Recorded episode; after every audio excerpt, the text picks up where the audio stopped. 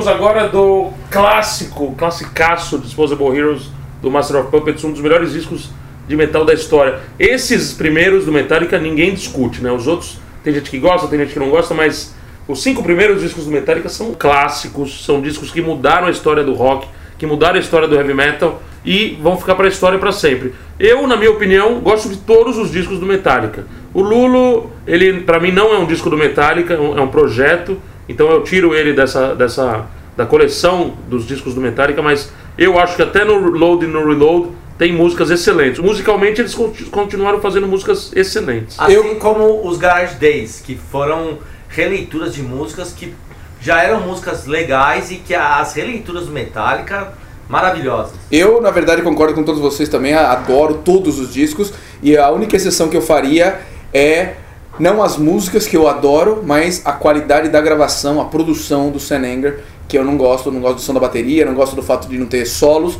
mas eu gosto das músicas, adoro Frantic, Some Kind of Monster, é, a própria Sun Anger, são várias músicas muito legais. É, aproveitando que você falou do, do Sun Anger, que muita gente fala mal e tudo, eu disse que eu foi engraçado, porque quando eu comprei esse disco, eu comprei a versão que vem com DVD.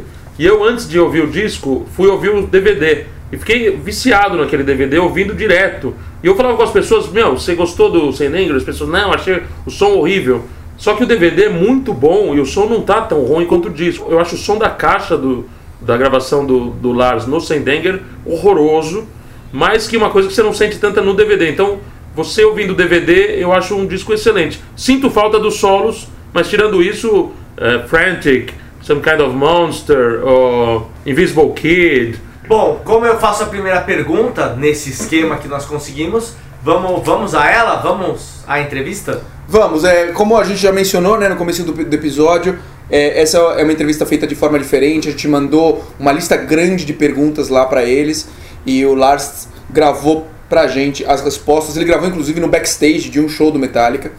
Então até o som não tá tão limpo, justamente por causa da barulheira lá do backstage. É, mas muito bacana o registro histórico de ter Lars Ulrich aqui no, no Wikimetal. E justamente como a gente fez esse esquema, em vez da, da tradicional pergunta em inglês, resposta em inglês e tradução, a gente vai fazer as perguntas em português. Rafinha vai ter a oportunidade de abrir aqui fazendo a primeira pergunta. E aí vem a resposta do Lars, a gente faz a tradução e depois segue perguntas em português diretamente. Beleza? Pode rodar? Lars Ulrich no Wikimetal! Wikimetal! Eu quero começar essa entrevista porque é a primeira vez que eu posso fazer a pergunta, já que eu não consigo muito me desenvolver no inglês. E é a honra de Metallica ser minha banda favorita, eu poder falar, mesmo que à distância, com Lars Ulrich. Então você que está aí do outro lado, feche os olhos, imagine Rafael Mazini frente a frente, tete a tete com esse grande baterista, esse mito que ele é para mim, e numa entrevista de verdade, como se os dois estivessem ali. E vou começar com a primeira pergunta. Um disco que eu gosto muito, Master, completou 25 anos. Para você, Lars, o que você acha desse disco? I like it. Obviously, it's uh, it's it's been a great record to us. Uh, I love um, you know uh, the songs on there are great. It, it flows well. Um, I think that um, you know whatever we were doing at the time was obviously working. It's been a lot of fun. You know, five years ago we played Master Puppets, uh, all the whole record all over Europe uh, the full from beginning to end, which is a lot of fun. Um, it's aged well, you know. It's um, I'm proud, proud of it. Each record's a time capsule, you know. That when I think of Master of Puppets, I think of Copenhagen, 1985. It's very dark. It's very cold. We're staying in the hotel called the SAS Hotel. You know, Cliff Burton's there, Fleming, Rasmussen is there. Uh, we were drinking a lot of Danish beers and recording, making this record. Um, we had a lot of fun. It was uh, a pretty crazy time, and, and um, you know, the thing that I, when I most think back to those early records, is that um, I feel that uh, things were, you know, when you're very young, things are very instinctive. You never question what you're doing. You know, the hardest thing becomes when you get older, as you become better at what you're doing, uh, you start realizing there's many different ways. The thing that I wonder the most about those early records is, you know, today James Hetfield will play a riff or some great part. We can make it fast, we can make it slow, we can hit it up, we can slow it down. You know, we can do this to this, we can do that. There's nothing but options because we're very good at what we do in terms of we can take it anywhere. When I think back to 1985, we just did one way, and I wonder what it's like to only know one way because today I know many ways, and it's kind of um, that fascinates me. You know, what is it about when you're 25 years old? You just you, you don't think, you just do. Why is it when you're 45 you think? Why does it come from up here when you're older? And when you're younger, it comes from in here. What the fuck is that? I don't know. Um, that's that I ponder a lot. Bom, aí vocês viram o Lars dar uma resposta bem completa, né? Ele começa, né, dando risada, dizendo assim que ele gosta, né? Ele gosta do, do Master of Puppets e da risada, né? E as pessoas que estão lendo as perguntas que a gente mandou, né, em nosso nome, é, dão risada junto com o Lars, né? Bem engraçado o começo, né? É, ele diz que obviamente é um grande álbum, que ele soa bem, que ele fluiu bem, que ele foi muito divertido de gravar e que cinco anos atrás eles tocaram numa turnê pela Europa o disco inteiro, né? Eles estavam comemorando os 20 anos do Master of Puppets e que foi muito divertido tocar ali do começo ao fim e que ele acha que é um disco que envelheceu bem. Que quando ele, ele acha que cada disco é uma cápsula do tempo, então quando ele pensa no disco ele se teletransporta para aquela época e no caso do Master o que ele se lembra é Copenhagen, no, no ano de 85 era escuro, frio, eles estavam num hotel que chamava SAS é, o Cliff Burton tava lá, eles tomando cervejas dinamarquesas, uma época muito louca para eles. E o que ele mais se lembra desses primeiros discos do Metallica, que eles eram muito novos, né? Eles tinham 20 e poucos anos, 25 anos, e que naquela época eles faziam. As, eles sabiam um jeito de fazer as coisas e eles simplesmente ia lá e fazia, não ficava pensando muito, questionando muito, as coisas vinham assim do coração, né? E hoje, com 45 anos, eles muito mais experientes, sabendo como fazer as coisas de vários jeitos. O James, né, ele fala, ele pode tocar um riff mais rápido, mais devagar, mais pesado, enfim, mudando afinação. Tem vários jeitos de fazer, então eles ficam questionando muito, pensando muito, e que era muito bacana na época também só, sabe, só conhecer um jeito, fazer de um jeito, não pensar muito e se divertir. Ele diz que pensa bastante sobre isso também. Bacana a resposta do Lars. E Lars, e sobre música? O que, que você tem ouvido ultimamente? I listened to a Red Hot Chili Peppers. Um, I've been listening to the Lou Reed album in the last couple of weeks. The main difference now, compared to 10 years ago or 20 years ago, today I mostly listen to music when I'm moving. 20 years ago, I mostly listened to music when I was sitting down. It's very interesting how that changes. Um, today I mostly listen to music in cars, on airplanes. 20 years ago, I sat down in front of on stereo and I listened to music. Well, I think because of of Steve Jobs and this wonderful thing, I have ten of these, and I have many iPods and I have many computers, and I have, I think I have nine computers in my house. They're all made by Steve Jobs. Um, what happens? I think the biggest difference is that you, um, 20 years ago, you know, when I came to Brazil in say 1988, no, 1989, the first time, um, the music I would bring with me was the music I was that was new at the time. So in 1989, I would have brought the music for the last six months that I came to Brazil. But you know what I mean? Now when I come to Brazil, I have music from the last 40 years, 50 years. So the difference is because you can carry all music all the time. You spend I spend less time listening to new music and more time listening to all music. Where 20 years ago I would listen mostly to old music at home and I would always carry the new music with me. But now I listen to as much old music or more old music than I did back then. So I would say that the main difference is that I'm probably less um, I'm less adventurous in listening to music than I was 20 years ago because I spend more time listening to music I already know. É, o Lars fala, né, que recentemente ele ouviu Red Hot Chili Peppers e o próprio disco do Lulu, que ele ouviu muito e tal, mas que ele diz que a principal diferença de hoje, né, comparado com, sei lá, 20 anos atrás, é que hoje ele ouve música principalmente quando ele está se movendo de um lugar para o outro, andando de carro, andando de avião, enquanto que há 20 anos atrás, ele normalmente, quando ele parava para ouvir música, é porque ele estava parado, ele estava na casa dele, sentado em algum lugar, né? E que isso mudou um pouco a relação dele com a música e que o principal responsável por essa mudança é um cara chamado Steve Jobs. Ele mostra, né, possivelmente ele estava com um iPod, um iPad na mão, né, ele, ele faz, faz menção ao que ele está segurando, fala assim, por causa desse objeto aqui, né, que ele tem, ele falou que tem 10 iPods, 9 computadores na casa, todos feitos pelo Steve Jobs. E que. Aí ele cita assim: quando ele veio pro Brasil em 89, por exemplo, a música que ele trazia para uma viagem daquelas, que ele selecionava, imagino, trazia um Walkman, algumas fitas cassetes, que é o que tinha na época, é o que ele queria ouvir, digamos assim, dos últimos seis meses, a coisa mais nova. Ele não ia pegar, assim, músicas mais clássicas, discos velhos e trazer com ele, né? Podia trazer um ou outro, mas normalmente ele, ele trazia músicas mais novas. E que agora, com toda essa tecnologia, ele, ele consegue trazer todas as músicas, músicas de 50 anos atrás, de 60 anos atrás, e que ele pode carregar todas essas músicas o tempo todo. E com isso, ele acaba gastando muito mais tempo ouvindo é, músicas antigas. Ele gasta muito menos tempo tentando se arriscar, conhecer é, músicas novas, né? É, antes ele, ele achava que ele era mais aventureiro, assim, de, de procurar músicas novas e deixava as velharias para ouvir em casa. E agora, como ele está tudo na mão, ele diz que ele gasta muito mais tempo ouvindo os clássicos, ouvindo as coisas é, já consolidadas, né? Lars, o que, que você achou de ter participado do Rock in Rio? I know you hear this from everybody that comes down, so I don't want to repeat what everybody else says, but it's also difficult not to say it.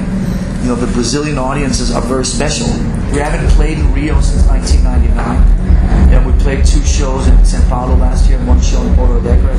But um, a special experience Bom, o Lars fala que ele não quer repetir né, o que todo mundo fala sempre, mas que ao mesmo tempo é difícil não repetir. Ele diz que o público brasileiro, todo mundo sabe, é muito especial, que eles não tinham tocado no Rio desde 99, né? Então que o Rock in Rio por isso foi muito especial. Em 2010 eles tocaram duas vezes em São Paulo e uma em Porto Alegre, mas não tinham ido para o Rio e que foi muito bacana, foi uma experiência muito bacana ter tocado no Rock in Rio.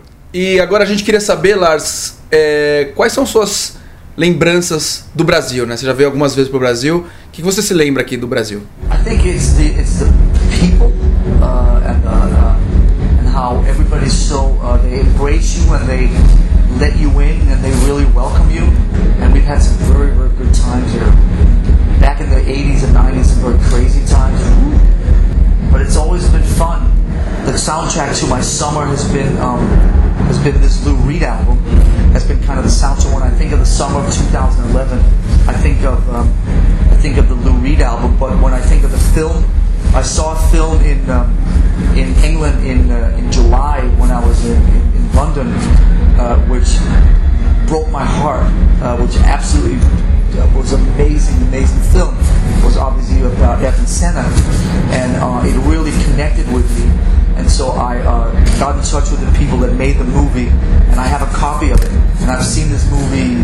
seven times now. So when I think of the summer of 2011, I think of Lou Reed and Evan Senna.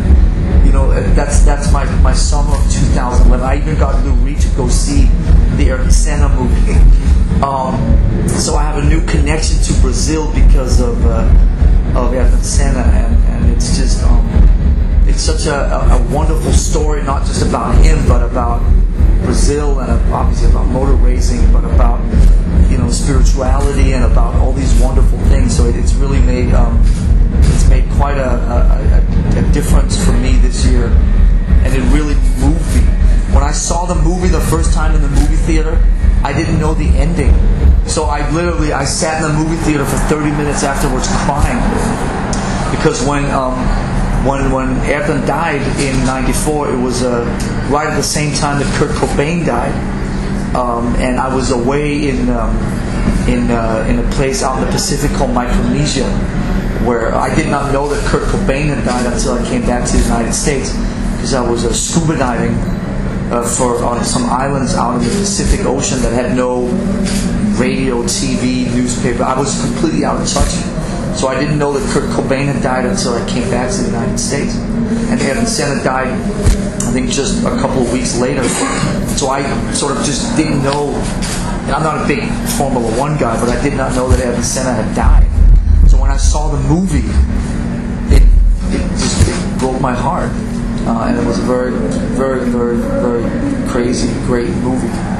But it, it made me fall in love with Brazil all over again. So. Bom, e aí é um dos momentos que realmente eu olho pro Nando e pro Rafinha e faz a gente realmente se emocionar e, e, e, vale a pena fazer o Wiki Metal mesmo, porque a resposta do Lars é demais, né? É histórica. Ele fala que o povo, né? O povo brasileiro é demais e como todo mundo faz ele se sentir bem-vindo, sente muito carinho do povo toda vez que ele tá lá. Quando ele foi né, pro Brasil nos anos 80, 90, sempre era uma época muito louca, eles estavam muito loucos, foi, foi muito divertido, né?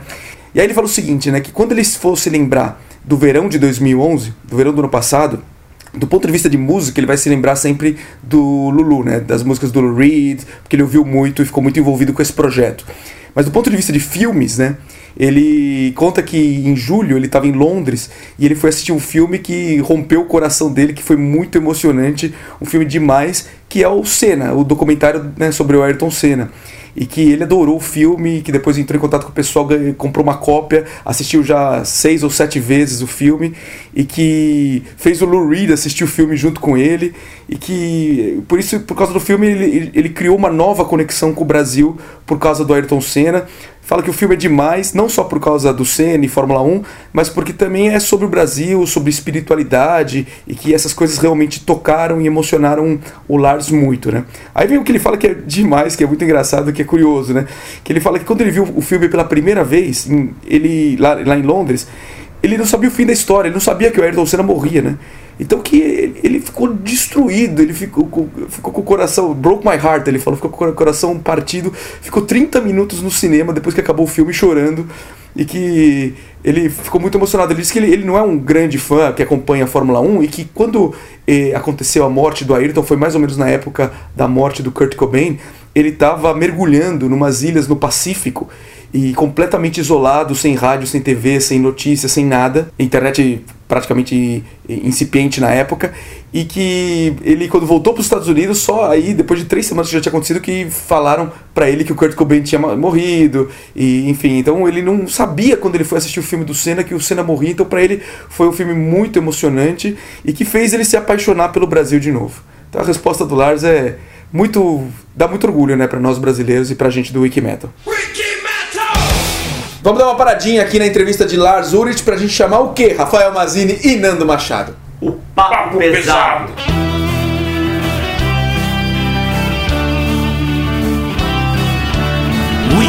Metal. E você batendo um papo pesado.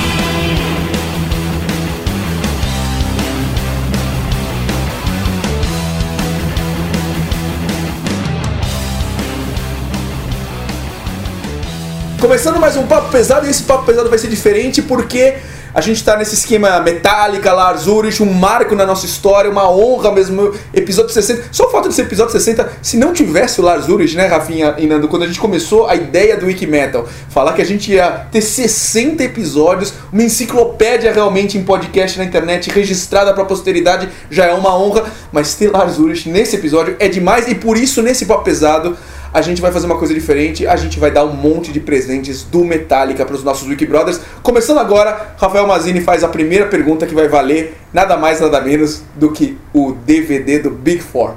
A pergunta é o seguinte: quais são os nomes dos membros das quatro bandas que compõem o Big Four? Os cinco que tocam no Anthrax, os quatro que tocam no Megadeth e assim por diante. Olha lá, o Rafinha já deu dica, já falou o nome de duas bandas mandem para info@wikimetal.com.br por e-mail, né? Não vale Twitter, não vale Facebook, mandem pro e-mail quais são o nome dos integrantes atuais das quatro bandas que excursionam dentro do Big Four e que estão nesse DVD, né? Fantástico. Bom, esse é o prêmio número 1. Um. Prêmio número 2, Nando Machado, o que, que a gente vai dar? Vamos dar uma camiseta oficial do Metallica.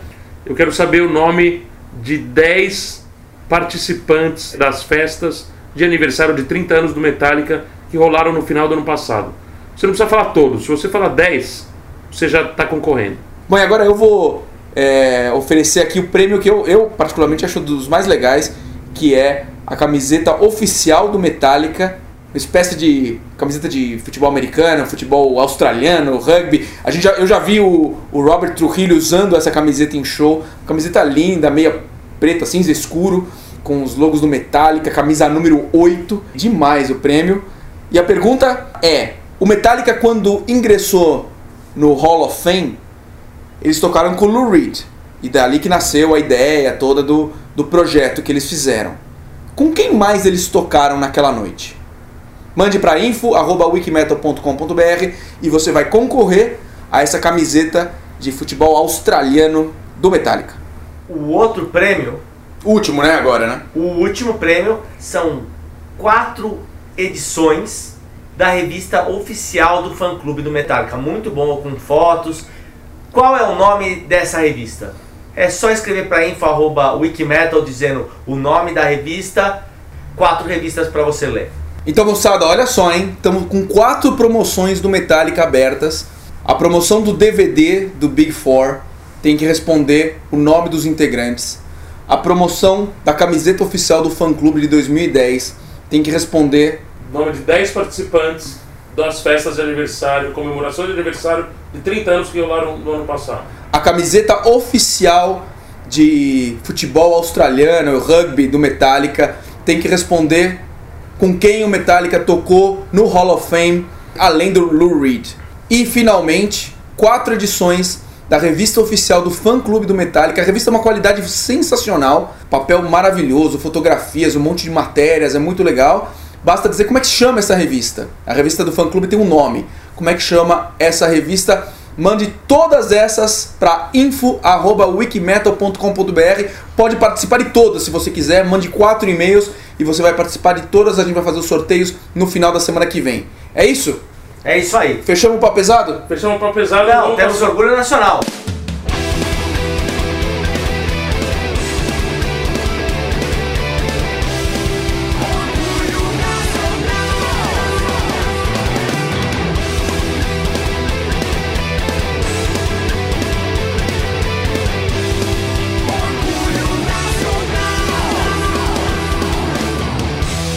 Começando mais um Orgulho Nacional e a gente dessa vez está trazendo a banda Sacra, que foi formada em 2009, né? Eles fazem um som muito bacana, lançaram o primeiro EP deles no ano passado, que se chama Collider. Muito legal, né, Rafinha?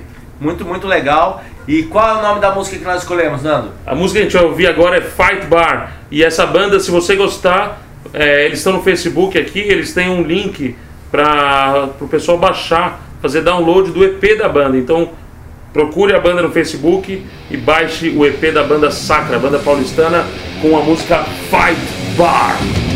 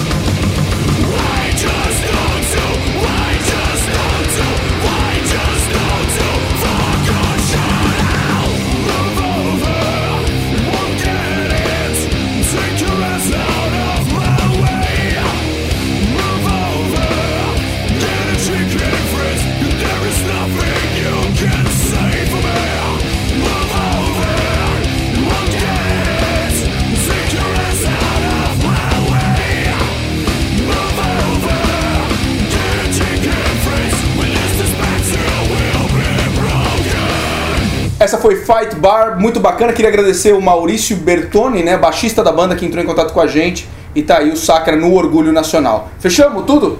Fechamos Voltando com. a entrevista com o grande baterista do Metallica. Lajune! Desculpa o atrevimento, mas nessa pergunta, se o Cliff Burton não tivesse morrido naquele trágico acidente do ônibus, o som do Metallica seria diferente hoje em dia? No, no, I I can't answer that, but obviously, uh, I, I don't know. I'm not a, I'm not very good with the what if questions.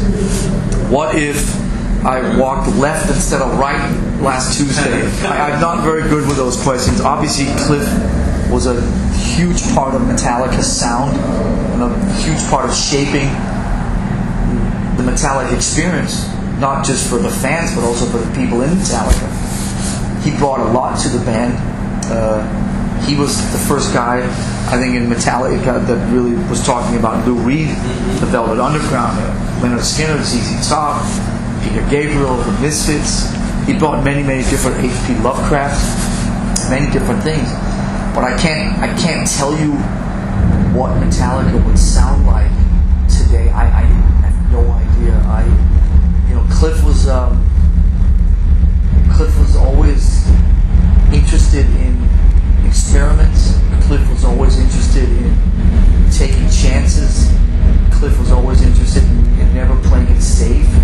So uh, maybe the band would have been even more experimental and crazy. I don't know. I'd like to think that we've uh, tried to be as unpredictable as possible, but I, I just don't know. É, o Lars no começo não quer responder, ele fala que não, que não sabe, que ele é muito ruim com essas what if questions, né? Essa pergunta, e se tivesse acontecido tal coisa? Ele não gosta muito disso porque é só especulação. Ele fala que, obviamente, o Cliff era uma enorme parte do som e da experiência do Metallica, não só para os fãs, mas para próprias pessoas do Metallica. Ele trouxe muita coisa pro Metallica, influências de rock. Foi o primeiro cara no Metallica a falar de Lou Reed, de Velvet Underground, de Leonard Skinner, de ZZ Top, uh, Misfits, Peter Gabriel e de trazer letras né, do H.P. Lovecraft, né, ele lia muito H.P. Lovecraft, mas não dá pra falar como o Metallica soaria, ele não tem ideia, o Lars. O Cliff sempre foi um cara que gostava muito de experimentar, de se arriscar, de não ficar tocando é, a mesma coisa sempre, que talvez a banda fosse mais experimental, mais louca. Ele sempre gosta, o Lars gosta de pensar que o Metallica é, é, é o mais imprevisível possível, mas que ele não sabe, talvez com o Cliff seria mais ainda. A gente tem observado sempre na- nos shows do Metallica, nos, nos filmes do Metallica, que você é praticamente o cérebro por trás da banda. A gente pode dizer isso? Você gosta de ser, de ser o, o centro da, da tomada de decisão da banda? Uh, do I like? Yeah, I guess. I've never known anything else. It's what I know. It's what I do.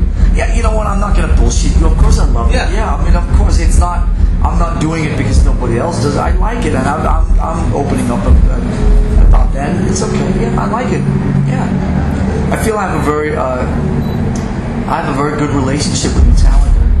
Um, you know, I have you know everybody you know james this is what this is what what james does this is what james did you know, everybody has a particular thing that they bring including me including peter know, cliff our managers including this and this or this person or that so within the very inner circle of metallica everybody has a particular thing that that they bring that's unique um, and i'm I, I think probably the main difference is that we're all very comfortable with who we are now. Where 10 years ago or 20 years ago, maybe it was different. I, think, I don't think competitive with ourselves about being the best that we can be always. But um, yeah, I like I like what I do. I love what I do. É, o Lars fala que ele gosta, que ele adora, na verdade, né? Ele falou assim: ah, não vou te enganar, eu adoro ser o, o cara que toma as decisões e que fala em nome do Metallica. Ele diz que ele tem uma ótima relação com o Metallica, que cada, cada integrante né, do Metallica tem algo muito especial, as coisas que o James faz nas composições. Então, cada um tem uma coisa especial que traz pro Metallica, que é muito bom e único, e que eles não são competitivos entre eles, cada um faz assim o que é melhor nisso, e que ele adora fazer o papel que ele desempenha hoje em dia no Metallica.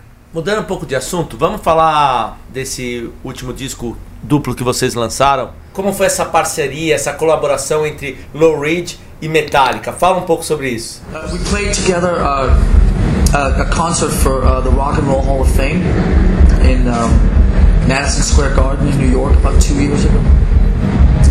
Um, and we really enjoyed playing together, had a lot of fun. And when we were done, um, when we walked out of the building, Lou asked if we would um, consider making a record together. We were parting ways down in the garage under the Madison Square Garden. I said, Of course we will. It sounds fantastic. So he actually called uh, the week later and said, I'm serious. He's like, okay. We, we just have to uh, circle the globe a couple times and finish our Death Magnetic tour. Um, and then we did that, and then we went in the studio in May.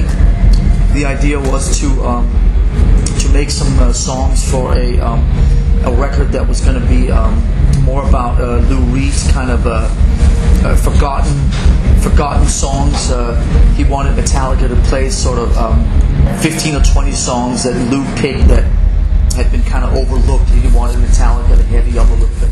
Bom, e o Lars comenta, né, que eles tocaram juntos no Rock and Roll Hall of Fame dois anos atrás, e quando eles estavam saindo de lá, né, na, na garagem, no estacionamento embaixo do prédio, né, do Madison Square Garden, o Lou Reed pergunta para eles se eles topariam fazer um disco juntos, e eles falaram que sim, eles eh, tinham que terminar, né, a Death Magnetic Tour, e, e daí quando eles voltaram, eles entraram no estúdio em maio do ano passado, e a ideia inicial era, era que o Lou queria que o Metallica gravasse algumas músicas que ele e o Reed tinha feito, que estavam esquecidas aí no, no, no, arsenal de músicas dele, né?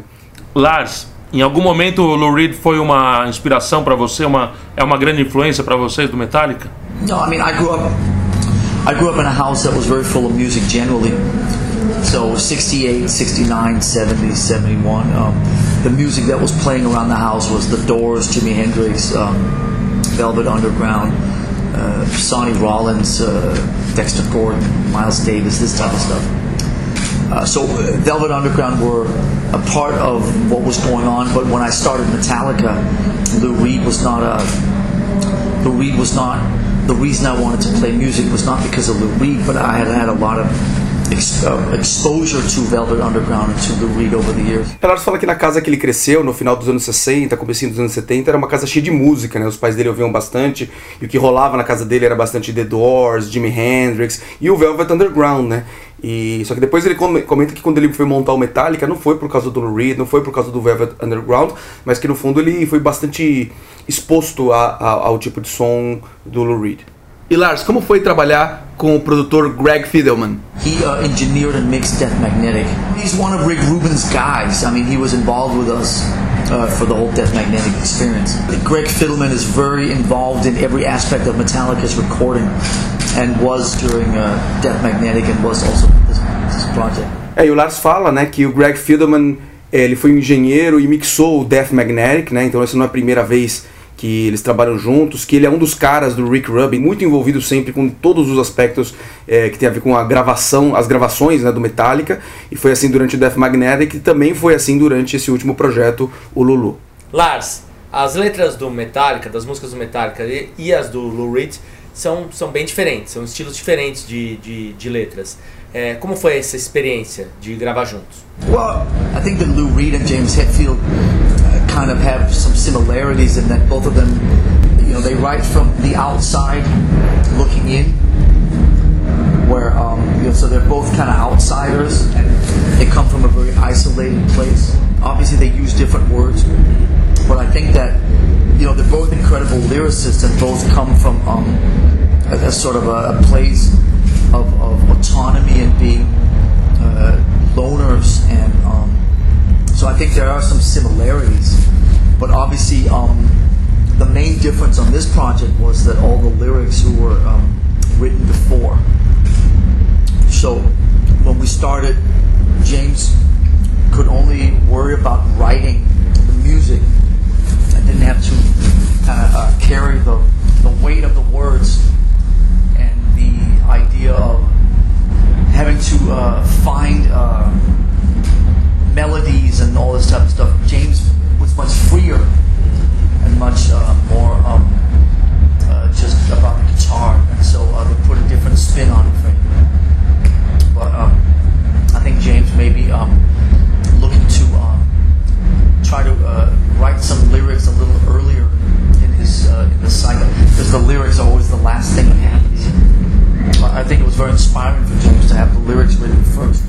Fala que eles realmente são diferentes, mas que ele enxerga várias similaridades entre o James Hetfield e o Lou Reed na forma de compor é, e escrever letras, né, escrever músicas. É, ele acha que os dois são outsiders, ele falou, né, eles escrevem de fora, olhando para dentro, né, uma visão de alguém de fora olhando para dentro da pessoa, que ambos eles vieram de ambientes que eles foram muito isolados, muito solitários e que, obviamente, né, eles usam palavras, estilos bem diferentes, mas que no final ambos são incríveis autores de músicas e são super autônomos, né? E uma grande diferença desse projeto é que todas as letras que o James compôs foram escritas antes, né? E que normalmente o Metallica grava primeiro todo o instrumental e depois as letras é, são a última coisa que eles colocam, mas que ele acha que foi muito inspirador para o James ter que pensar nas letras antes e depois encaixar isso nas melodias. Agora fala pra gente por que gravar com o Lou Reed e, e por que exatamente o Lou Reed foi escolhido para gravar o disco com vocês? I, I mean, I could give you some bullshit answer, but I don't. I don't look at things like that. You know, the freedom of of being in Metallica and you know what the success of Metallica affords us is to do these types of things. It's only in interviews three months later, six months later, when you sit and talk about it, that all of a sudden you have to figure out why. I never ask why. So Lou Reed says, "Hey, you want to make a record together one day?" I go, "Okay." Hey, I don't think it has to be more complicated than that. Um, I would say maybe when the next Metallica record comes out, maybe in another year or two, I'll have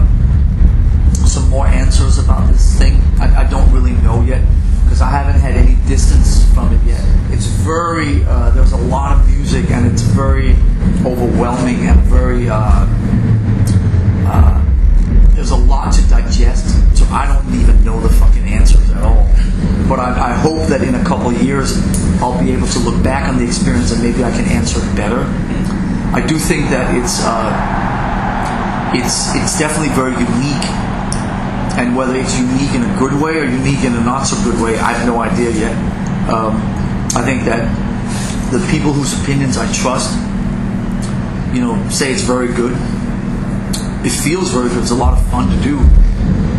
But whether it's you know making a new sound or paving a new way, I, I.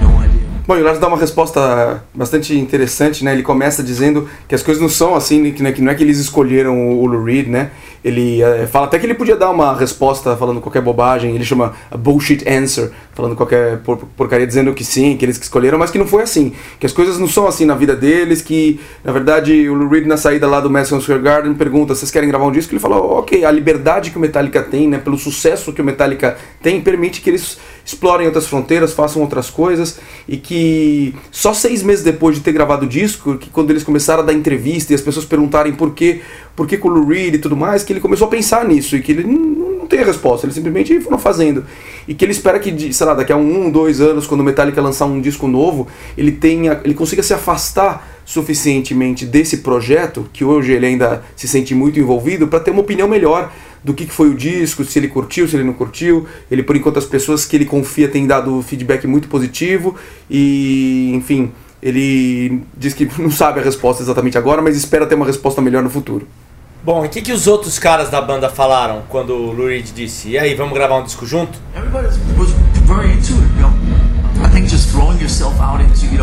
Metallica lives and breathes on being able to do these types of things.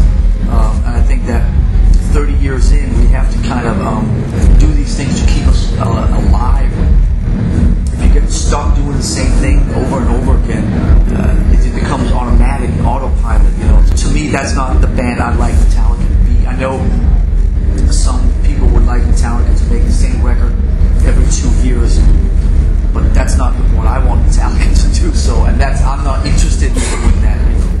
ele fala que todo mundo topou na hora o projeto. Ele fala que, meu, 30 anos de Metallica, né? Eles têm que inventar de fazer essas coisas um pouco diferentes para se manter vivos, senão tudo fica muito no automático, né? Como se fosse, se fosse um avião no piloto automático, sem, sem muita motivação, nada que mexa realmente com eles. Ele sabe que tem gente que, que gostaria que eles gravassem o mesmo disco a cada dois anos, e, mas não é isso que o Lars quer e nem isso que interessa ele, que motiva ele. Lars, fala pra gente quais são seus bateristas favoritos de rock and roll. Uh, okay, in no particular order. Uh, Phil Rudd from ACDC, Charlie Watts, great rock and roll drummer, Brad, drummer in Rage Against the Machine. Fantastic rock and roll drummer. Uh, very underappreciated. Such a swing and a from Deep Purple. Who else? Bonzo, who do you think? Dave Lombardo. Well, there you go. So now we have a good selection. E aí o Lars cita, né, o Phil Rudd, o Charlie Watts, né, do Rolling Stones, o Brad Wilk, né, do Rage Against the Machine, que ele fala que é um, é um baterista sensacional, super desprezado, o pessoal não fala muito dele, mas ele acha que o swing que o Brad Wilk tem no Rage Against é muito legal. Ian Pace, né, do Deep Purple. E aí ele pergunta pro pessoal que tá lá com ele quem mais, né? E um fala Bonzo, Dave Lombardo, e no final, para terminar a resposta e para terminar a nossa entrevista, ele fala: Bom, agora a gente tem uma seleção de grandes bateristas. Bom, essa foi uma entrevista muito bacana, a gente tem conseguido, né, a entrevista com o Lars Ulrich. Obviamente uma pena da gente não ter feito ela pessoalmente e a gente não ter é, conseguido gravar algumas perguntas que a gente mandou para ele que são históricas pro Wiki Metal, tipo o ID, ou ele escolheu uma música para ouvir, essas ele não gravou, mas de qualquer jeito o registro histórico valeu, né, Hernando? Eu tenho certeza que quando a gente falar com o James Hetfield, ele vai fazer o ID, vai fazer as, as outras perguntas e todas as perguntas clássicas do Wikimetal. Bom, eu queria pedir uma música que, na minha opinião, mostra como o Metallica hoje em dia é tão bom quanto era nos primeiros discos. É a música do Death Magnetic, All Nightmare Long.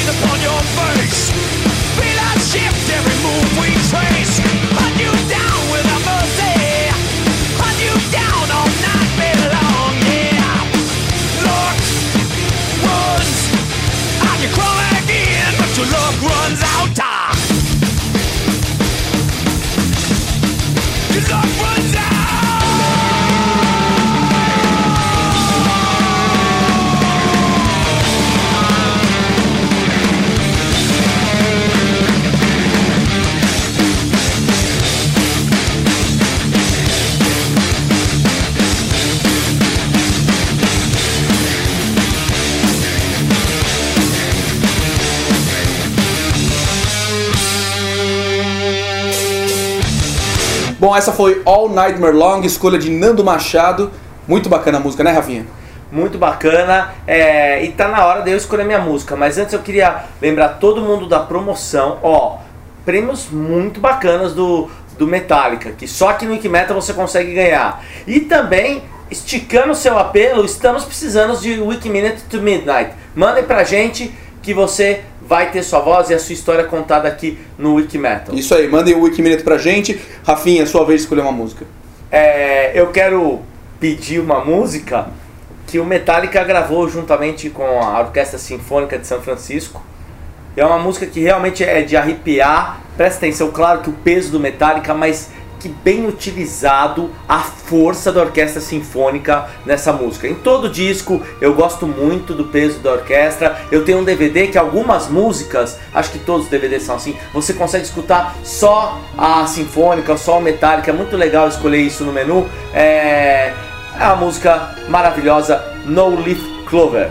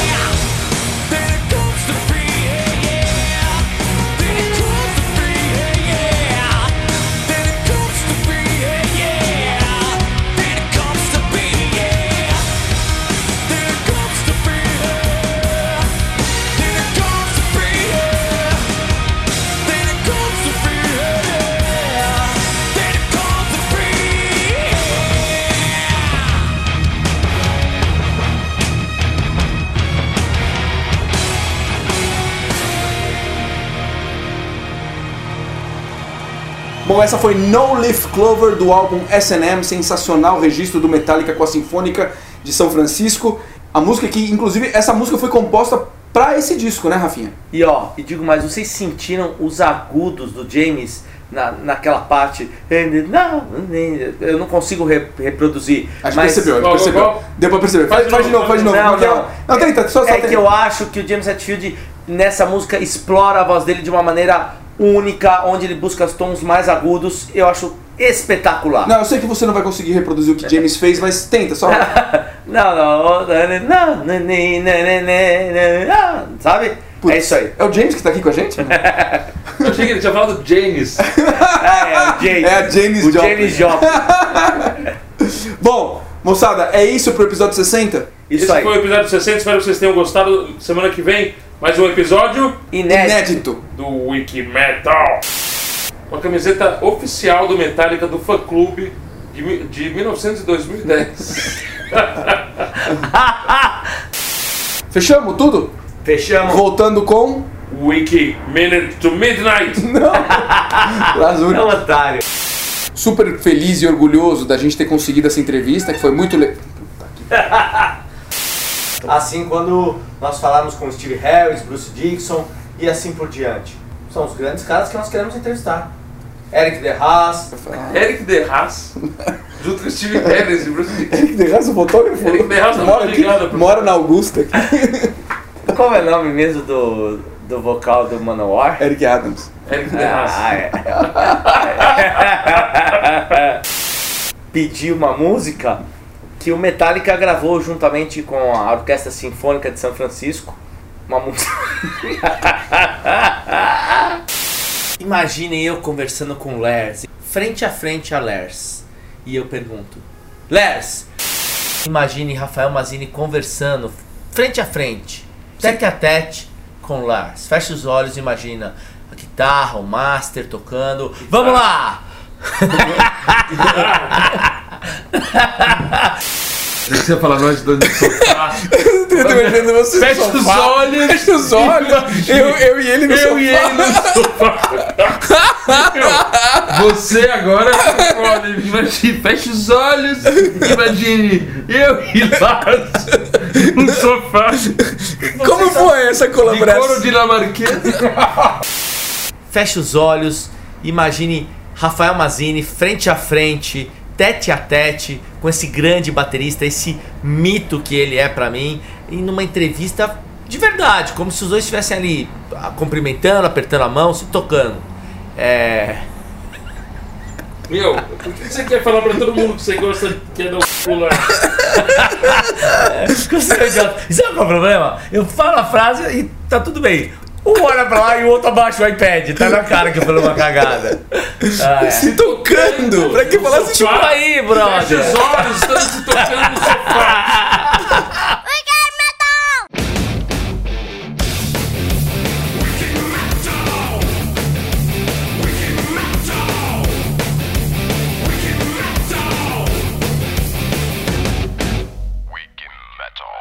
De verdade, como se os dois estivessem ali se tocando.